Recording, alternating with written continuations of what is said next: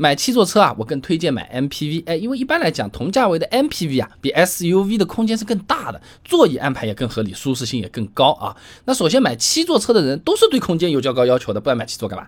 那二零一八年中国汽车市场白皮书我们做了个参考，买 SUV 的人啊，对车内空间的需求更突出，需求的核心呢是七座，满足什么？二胎家庭的乘坐空间啊，那么相同价位的七座车 MPV 的空间啊，基本上都比 SUV 大，尤其是什么第三排。那去我们的同行朋友新车评网呢？哎，看了一下，他呢对十辆热销七座的 SUV 第三排空间的测评，呃，做了一个什么？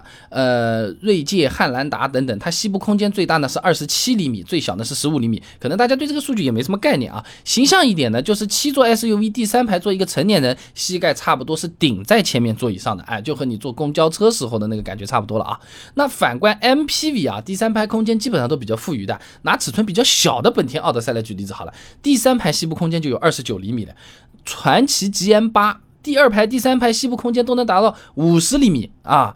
那除了乘坐空间，七座 MPV 的布局啊，就座椅放在什么位置上面也比 SUV 更合理一点。那七座 MPV 的座椅它一般是二加二加三，第一排两个，第二排两个，第三排三个，是这样的。SUV 呢一般是二加三加二。啊，中间这排是坐三个的，那 MPV 第二排呢只放两个座椅，也就意味着中间它有个过道的，那进出第三排就比较方便啊，你不用像这个七座 SUV 一样，你要什么放倒了爬进去了，你没有这种事情啊，你就好比自己没带钥匙，每次回家的时候还爸妈开门，钥匙扔下来，那大晚上你这么喊，是不是把别人也喊醒了，挺麻烦的，对吧？那另外啊，MPV 的第二排座椅它更加适合安装。儿童座椅，哎，一般来说呢，这儿童座椅啊，它都是不会装在第三排座位上的，第三排安全性也不够高啊。美国公路安全保险协会 IIHS 有个数据的啊，小于十三岁的孩子坐在第三排的危险系数啊是高于第二排和副驾驶的。那么在第三排乘客整体死亡人数当中是占了百分之四十六的。那我们看 MPV，它第二排刚好就是两个独立的座椅，你安装儿童座椅之后啊，既不会影响座椅的使用，还能让小孩子的安全更有保障啊。那么说完空间，我们再来讲讲车子的通过性。哎，SUV 底盘高啊，通过性比较好啊，而且不少车子四驱的，对不对？哎。那 我们主要还是马路为主的，对不对？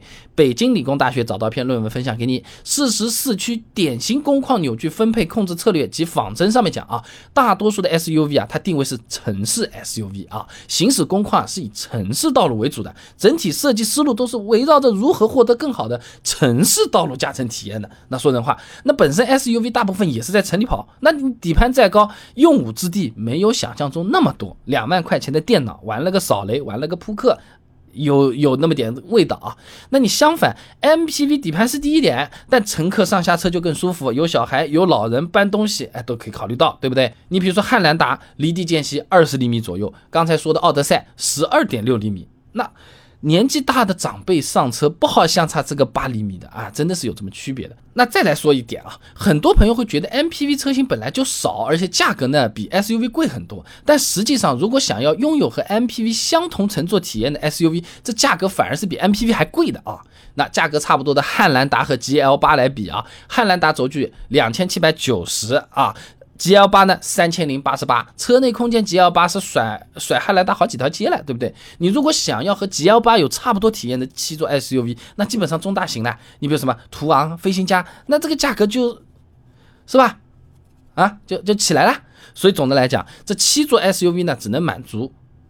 能坐进七个人，而 MPV 它呢是真正能让七个人有坐的比较好的体验的。那所以说，你家里真的是经常要坐七个人的，那我是真的推荐 MPV 啊。那当然了，大家买车的时候也结合自己的情况。我偶尔第三排坐坐的，我平时自己开的比较多的，利用率低的，那 SUV 反而是更好了啊。所以说呀，情况要判断一下的。爸妈住一起的，二胎的。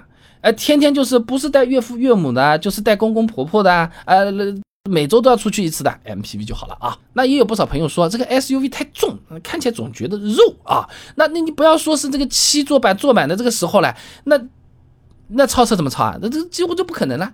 那这个动力到底要到什么份上才够？针对超车来说的话，多少的动力超车是够用的呢？那有的车子它卖的时候不是有便宜的、贵的，哎。低配、高配，现在发动机嘛，低功率、高功率。